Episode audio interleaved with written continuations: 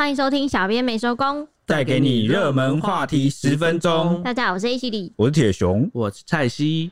高雄盐城区的城中城大楼发生了一起重大的火灾事故，造成四十六人死亡，四十一人轻重伤，是继一九九五年台中威尔康餐厅大火之后，台湾史上第二惨的单一建物火灾，也是南台湾，也是高雄史上最严重的火灾。这栋十二层楼高的复合式社区已经使用了四十年的时间。在盐城区商圈转移之后，昔日风光不再，而且公社啊都已经年久失修了，很多层楼都像废墟一样，因此也被称为是高雄的第一鬼楼。这一把恶火也烧出了全台各地都市区围绕的一些类城中城公安问题。是的，这一起案件呐、啊，发生在十月十四日啊，上周四的凌晨啊，当时许多住户都还在熟睡，那一楼呢，突然就窜出了浓浓烈焰。十分钟就迅速向上延烧，上百住户摸黑在暗夜中啊惊慌尖叫，很多人被呛醒，还有人跑到这个阳台呐喊求救。其实现场是蛮惨不忍睹的啦。消防局在凌晨两点五十四分接获报案后啊，立刻调派三百七十七人啊前往抢救。啊，期间呢不断的抬出遗体，直到这个火势延烧近五个小时之后啊，才勉强控制住。但是呢，因为大楼的格局复杂，炮房太多，嗯。内部不断延烧复燃，直到上午才完全扑灭，耗时总计十三小时。所以呢，有很多住户逃生不及啊，在楼里面被呛死或烧死，造成了四十六死四十一伤的惨剧，是二十六年来啊最严重的火灾意外，全台湾哦，也是让这个所有人啊很难忘一个悲伤的重阳节。事发这天是重阳节。其实过去我们前阵子我们才刚讲完彰化侨友大楼的火警，那个时候也是类似有发生类似的烟囱意外嘛。然后那时候是让大家难过的是，有一名消防员不幸殉职。那个时候就已经在为了很多那种公安问题啊，或是围楼问题，但是讨论这一次为什么公安的问题啊，或是围楼问题啊，嗯、特别被提出来，你知道吗？嗯、为什么？因为这一栋大楼城中城，对这个城中城呢，它的状况特别严重，它一到六楼都是废墟。嗯，那这个状况就很明显了。而且我想跟大家补充一点，他十月十二号才刚进行这个消防安检。哦，其实他之前才进行过消防安检。呃，应该说是事发的前两天，我前两天呢、喔，对，其实，在早前呐、啊，就有检查过更多次，但是因为它一到六楼已经废墟到什么程度呢？废墟到这个前来勘察的人啊，在一二楼就卡住了，没办法继续向上，里面就真的跟废墟一样。嗯，哦，所以他在一二楼就就完全没办法再检查了。对，所以他就一直没有办法完成一个复查的动作了。哇，那消防安全行头就是虚的、啊，因为根本没有办法对那真正的完成检查。没错，而且呢，好几次就跟他们宣导说，跟这个里面的住户宣导说，你们要赶快补齐这个消防的这个措设备跟措施嘛。嗯。那为什么一直都没办法补齐？哈，其实也跟这个里面都住着这个经济弱势啊有关系。里面很多都独居老人啊，经济弱势，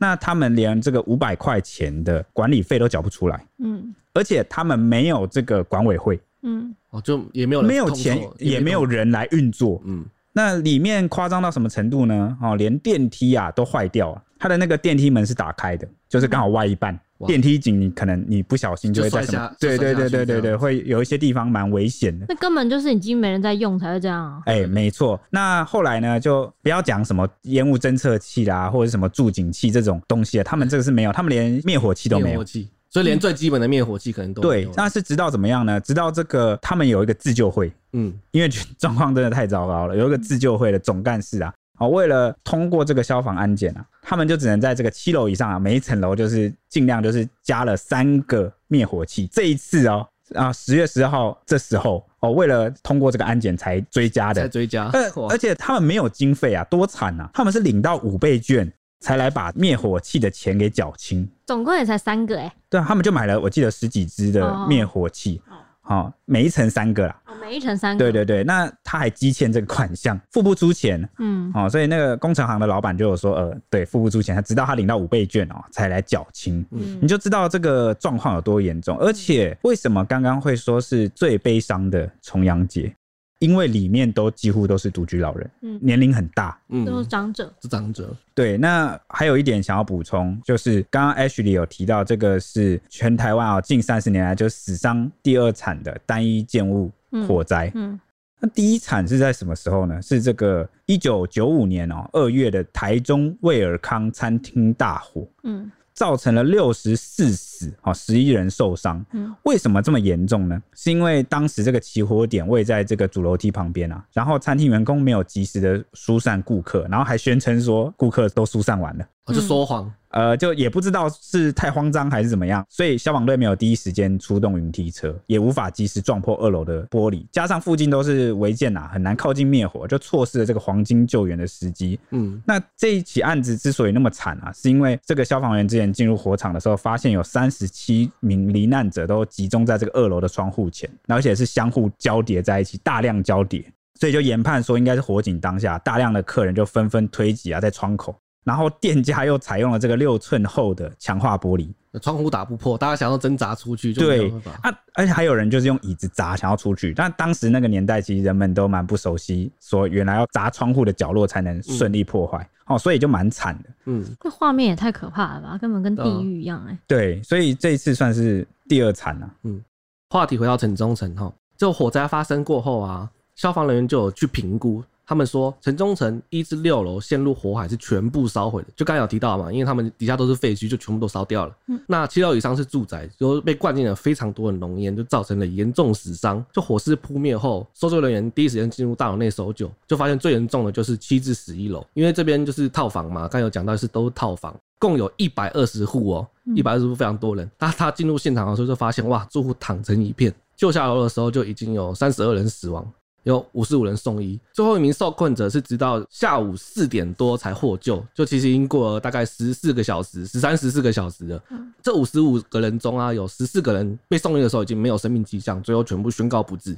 这边要补充的是，高雄就是他们的火警，以往过去最严重的记录是九龙大楼二十四死的记录，那这一次的火灾就直接打破了这，就变成高雄有史以来最严重的火灾这样子。嗯，那当地的里长就说啊，这里住的不少是老弱妇孺，那消防更惊骇，两部云梯车就接送的时候，非常多是医师在现场就当场确认死亡，以尸袋装好直接转送殡仪馆。他云梯车宛如接体车这样子，就让消防员当场落泪。就是云梯车本来是要救人的，结果坐下来都是已经是遗体了。啊、每个从房子里面搬出来的都是已经，死亡了，对，已经来不及了。嗯，比较令人难过的是，其实这个大楼里面就内部非常的复杂嘛，因为它的隔间啊，还有动线都是非常的凌乱，而且每一户的房门都不太一样，然后又破坏的程度也不太一样。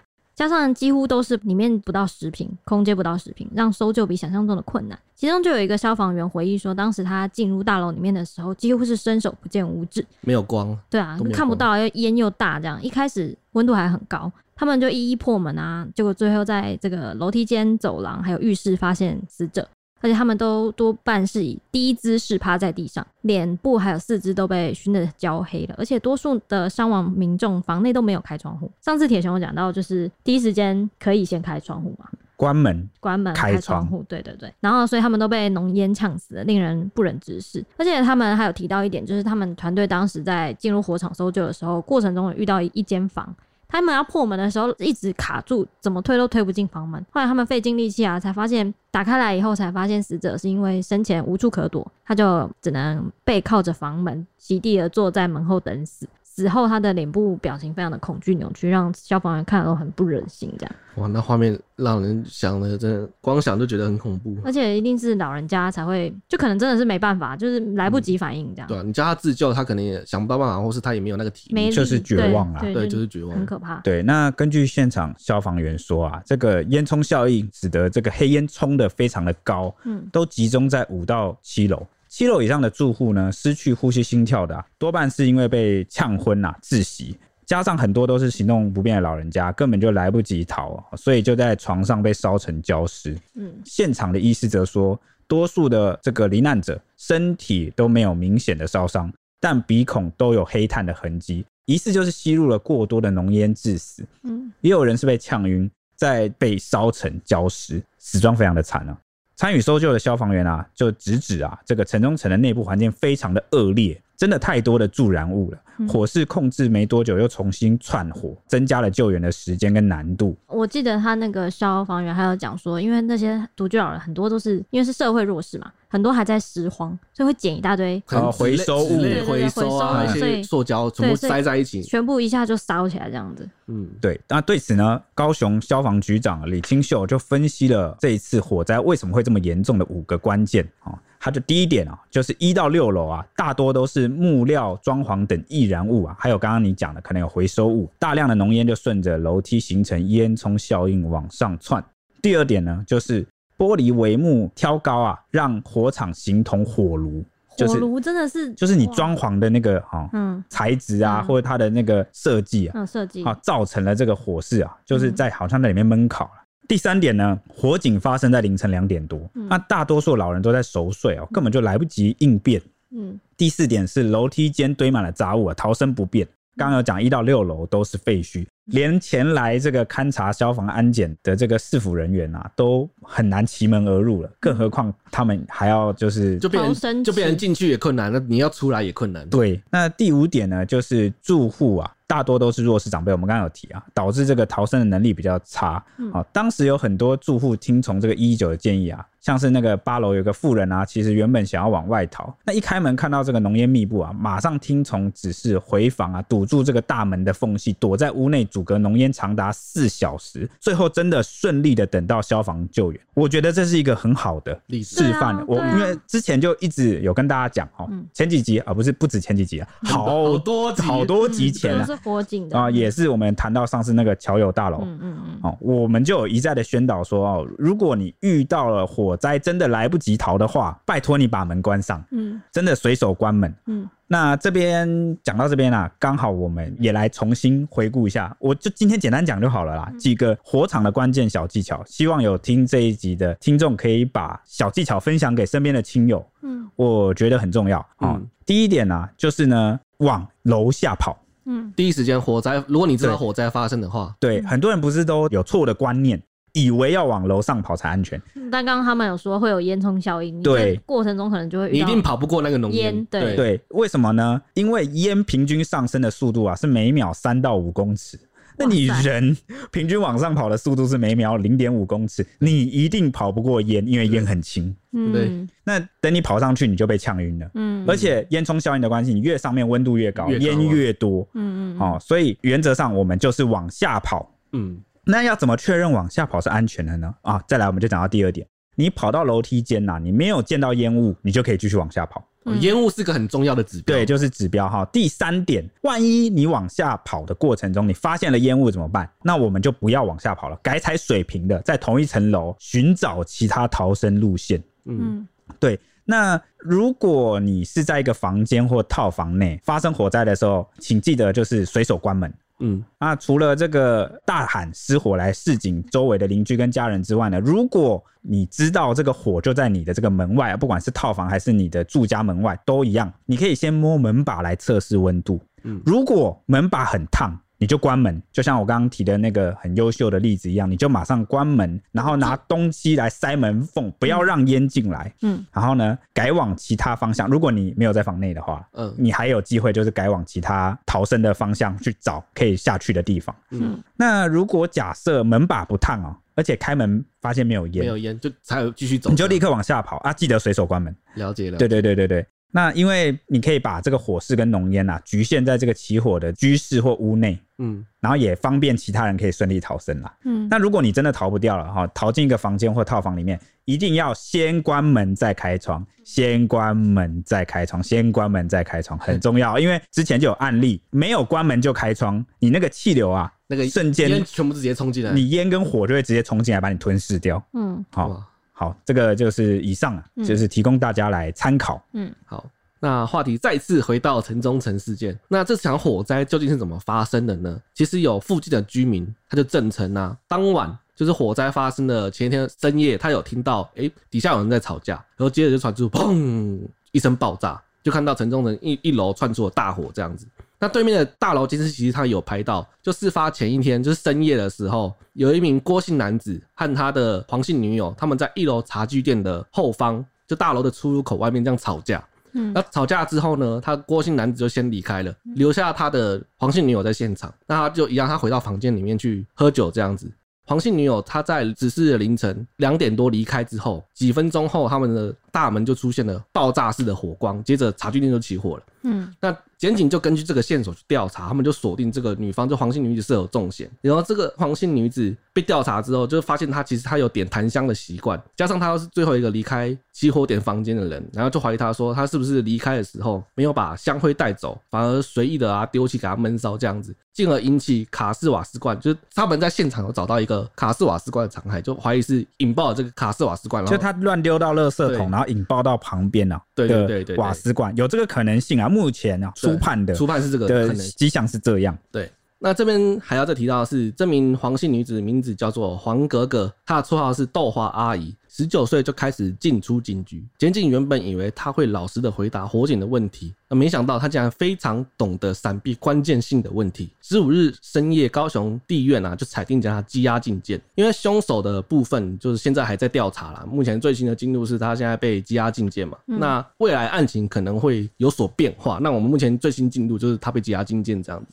对，那刚刚有提到他常进出警局，嗯那常进出警局，当然是很习惯的面对这个检警的问话啦，嗯，都知道会问什么。嗯，所以他应该是比较知道哈 要怎么来，所以才会有那个出入的问题，就说辞一直反复有出入。那根据目前的刑法规定啊，失火罪啊最重只能判一年，那过失致死的部分呢，最重判五年。那因为就是只能择一啊从重处罚，嗯所以最重啊也是只能依这个过失致死啊判五年的徒刑。啊，我这边补充一下，是高雄地院他在裁定羁押的时候，他是以过失致死罪去把他裁定的，嗯所以对哦目前目前是以过失致死罪来处理。这样，你刚刚说他的名字叫什么？黄格格，格子的格。对，哦黄黄还珠格格的格格，对对对对，对哦，好特别的名字哦。他好像有改过名，他原本不叫这个名字，嗯他自己后来改掉的。哦，原来如此。嗯那我刚刚还有谈到一件事，就是为什么里面都是住的都是社会弱势？嗯，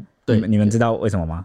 好，没关系，我来跟你们讲。我知道，因为脚本我写的，所以我一定知道。你可以开始讲了。对，因为这篇我有写到了。嗯好，那我们就先从这个高雄市府公务局的建管资料来看，嗯这个城中城大楼呢，在一九八一年啊完工启用，是地上十二楼、地下二楼的住商混合社区。嗯一开始规划是一楼是商场加歌厅，一到四楼就等于是一个商业规划啦，商场。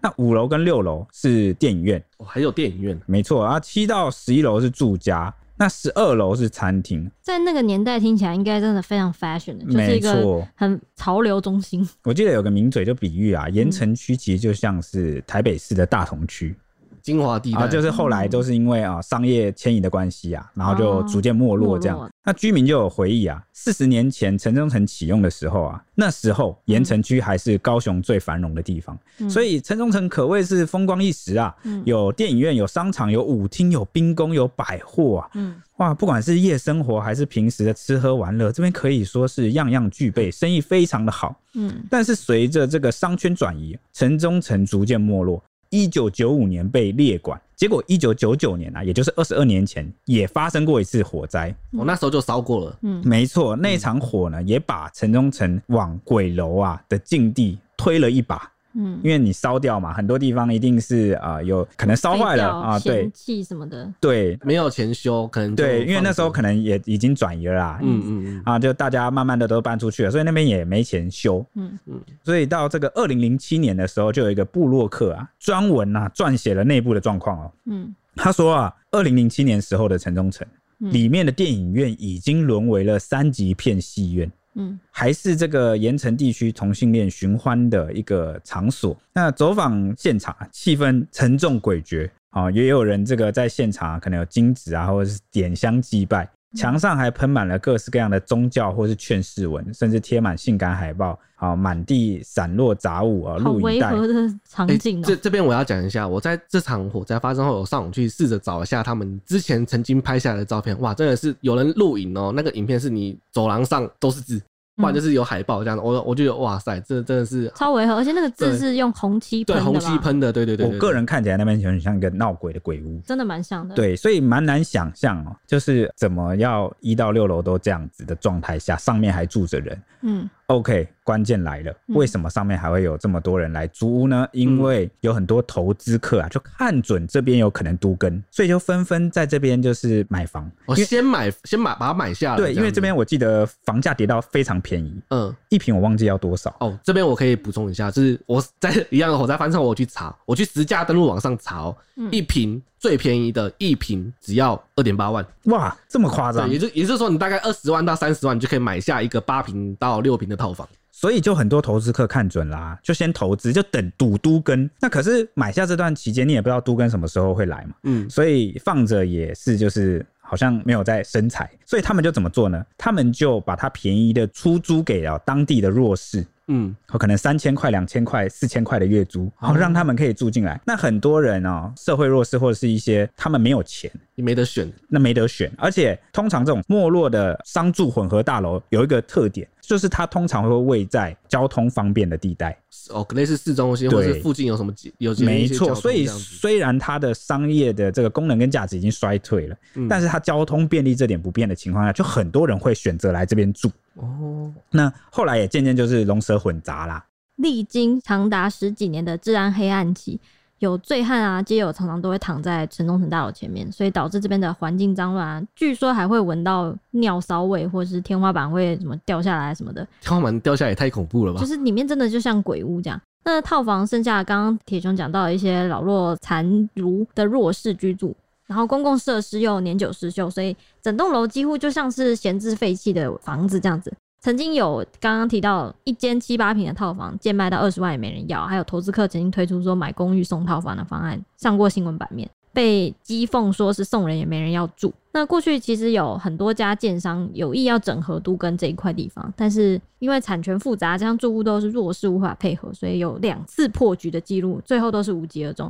我想提到刚刚铁兄有提到说他们住在这里的人，我有看到有一个家属啊，当时是女儿。他要去找他的妈妈跟爸爸，妈妈好像是胰脏癌，然后爸爸是忘记是什么，反正就是也是老弱残儒这样子。然后找的时候发现他还拿那个牌子写说他是八楼啊十几楼的住户，然后要找妈妈。后来发现在见面的时候已经是在殡仪馆了，才找到妈妈。就是他当时就仰天哭喊说什么，因为他早就跟爸爸妈妈建议过说这里的。环境不太好，不好，然后公共安全有危险，叫他们搬走，这样叫他们搬走。但是老人家说啊，这边住习惯啦，所以就是不想走。会有这个状况，对啊，很容易出现这种状况，所以他们就是变成这样，家里的儿子跟女儿刚好都不在身边，身边，然后就最后回来只能在殡仪馆见父母这样。对，那对于这一起啊，高雄史上最严重啊的火警悲剧，有网友呢翻出了这个市长陈其迈曾经因为台中发生。九死的火灾，怒呛这个胡志强要下台负责，所以呢，媒体也追问说，陈其迈市长你会不会因此下台？对此啊，他就回应说呢，高雄啊大火，他跟很多市民朋友都一样，心情非常的沉痛。结果才刚说完这句话，他就哽咽长达快九秒的时间吧，才接着继续说，他是高雄的大家长，会深切反省，绝对不会回避责任。目前已经成立专案调查小组来厘清真相，看看有没有哪里有疏漏。那后续也会来看怎么来讨论调整现有的这个制度的漏洞。那今天起呢，会连续三天进行联合稽查，全面来体检这个辖内啊那些屋龄超过三十年以上，而且没有管委会的住商混合旧大楼。嗯，我就害怕类似的事情再次发生，这样子。没错，全台的大楼东西好像都在体检中了，非常的危险。啊，毕竟老实说，台湾的房子有一些真的是因为发展的早了，有一些都已经盖了很久了，没真的要来体检一下。好，希望不要再有类似的案件发生啊，真的很让人难过。上次钱柜的时候也是钱柜大火之后，每一间 KTV 都检查，对啊，全台的 KTV 全部都检查火警设备有没有达到就是那个消防设备的规定，这样。OK，那接下来就拜托 Ash 帮我们预报一下未来一周的天气概况。又到了天气时间，气象局说呢，这一周会有两波的东北风来影响台湾，会报道，是入秋比较强的一波啦。预计呢，今天早上就已经历经了第一波比较强的时候了，低温大概会有十九度左右，北部的朋友应该会感觉蛮明显变凉了。之后几天呢，东北风就比较减弱了一点点，到了这几天会只剩下东北部跟北部地区会有一点雨势，其他地区就回到多云到晴的天气，温度可能会稍微再回来一点点。大概到了礼拜五，也就是二十二号的时候，会有第二波的东北风在报道。一样是北部跟东半部的地区水汽会增加，也会有一点局部的短暂阵雨。其他地区一样是多云到晴，午后山区会有局部的短暂阵雨。时序已经进入深秋了，所以气象局有说最近的天气变化会比较明显一点，而且会比较快就会有转变。尤其是东北风一来的话，北台湾的地区应该就会很明显感觉到变凉又变湿，开始下雨。以上是今天的天气时间。OK，感谢 Ashley，那我们明天同一时间见喽，拜拜。